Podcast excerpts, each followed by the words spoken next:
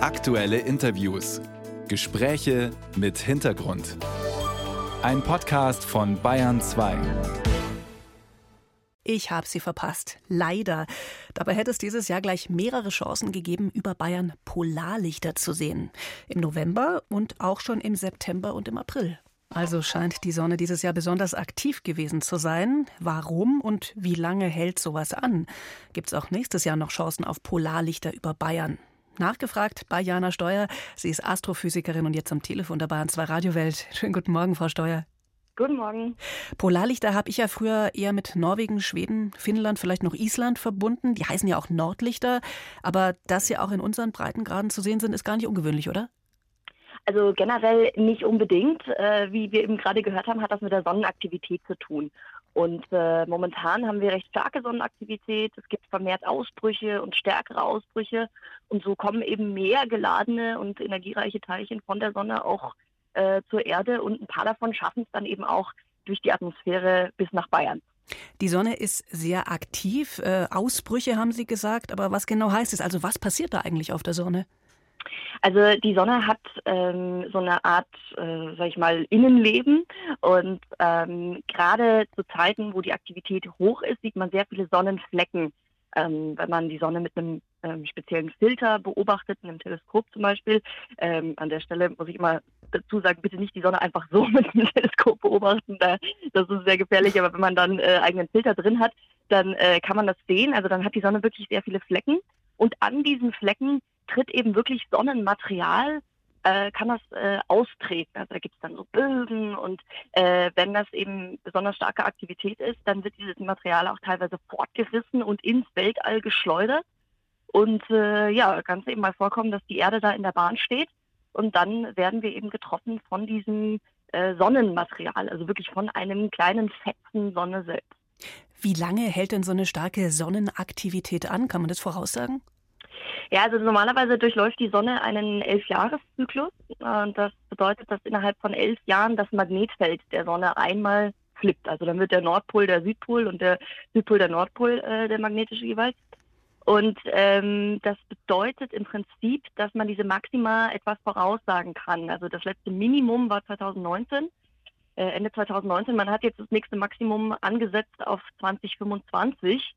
Und äh, ja, momentan sieht das allerdings so aus, als wäre das schon deutlich früher erreicht. Also als ob wir das nächste Sonnenmaximum bereits jetzt im April 2024 erreichen. Gibt es eine Erklärung dafür, warum diese Zyklen bei der Sonnenaktivität so bei elf Jahren liegen? Ähm, nicht wirklich. Das ist das äh, total Spannende daran, dass es noch ein aktives Forschungsgebiet ist. Und man sieht ja auch daran, dass dieses Maximum jetzt eben so viel früher schon wahrscheinlich auftritt. Also es gibt Sonnenzyklen, die dauern nur acht Jahre, aber es gibt auch welche, die dauern 14 Jahre. Mhm. Ähm, also es ist nicht ganz klar, woran das liegt. Daran wird geforscht. Und gerade jetzt so ein Zyklus, der eben jetzt mal deutlich kürzer ist, ist äh, die Forschung sehr, sehr spannend, weil man da versuchen kann, möglichst viele Daten zu nehmen und herauszufinden, was ist jetzt los, warum ist dieser Sonnenzyklus so viel kürzer und warum kommt das Maximum so viel früher als erwartet.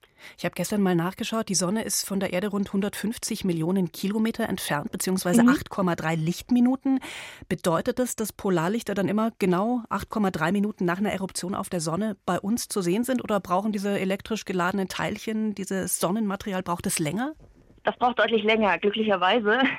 Also ähm, das wäre ja äh, 8, also diese das wäre Lichtgeschwindigkeit. Minuten, genau, das wäre Lichtgeschwindigkeit.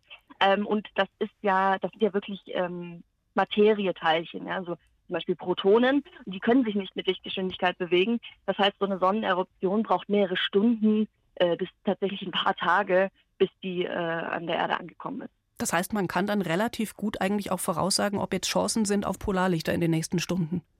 Ähm, generell ja. Also es ist natürlich immer irgendwie Statistik mit verbunden.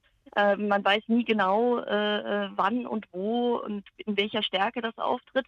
Aber ähm, gerade so wirklich einen ordentlichen Sonnensturm, den kann man gut vorhersagen.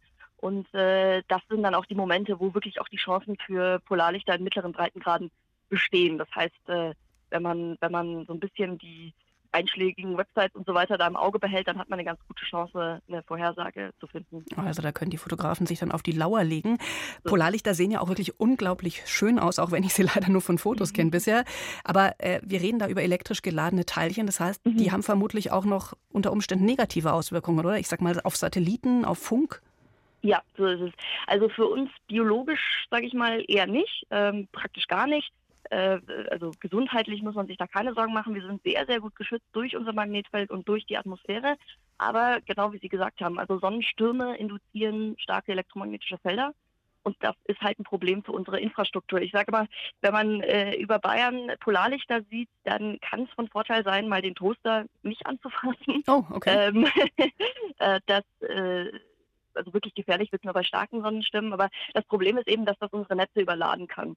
Und ähm, dadurch, dass man das aber vorhersagen kann, können die Netzbetreiber dann zum Beispiel temporär einfach den Strom vom Netz nehmen, also temporär ähm, kontrollierte Blackouts erzeugen, sodass unser Netz geschützt wird. Weil wenn man das nicht machen würde, würden diese äh, starken Ströme das Netz überladen und dann gäbe es eventuell wirklich katastrophale Folgen für ähm, das gesamte Netz global und dann würde unsere Elektrik ähm, mehr oder weniger lahmgelegt sein. Und wir sind ja davon sehr abhängig. Mhm. Ähm, und das wäre natürlich nicht so schön. Aber wir können die ganz gut vorhersagen und deswegen ist da die Gefahr relativ gering. Aber eben Satelliten zum Beispiel ist schon ein Problem, dass die ausfallen würden. Also das kann man, man kann zum Beispiel mit Ausfall von äh, Navigationsgeräten, wenn es um Sonnensturm rechnen, weil die Satelliten nicht, nicht bei uns sonderlich gut geschützt sind. Die Astrophysikerin Jana Steuer über Polarlichter und was die bei uns auf der Erde bewirken können. Ganz herzlichen Dank fürs Gespräch. Gerne.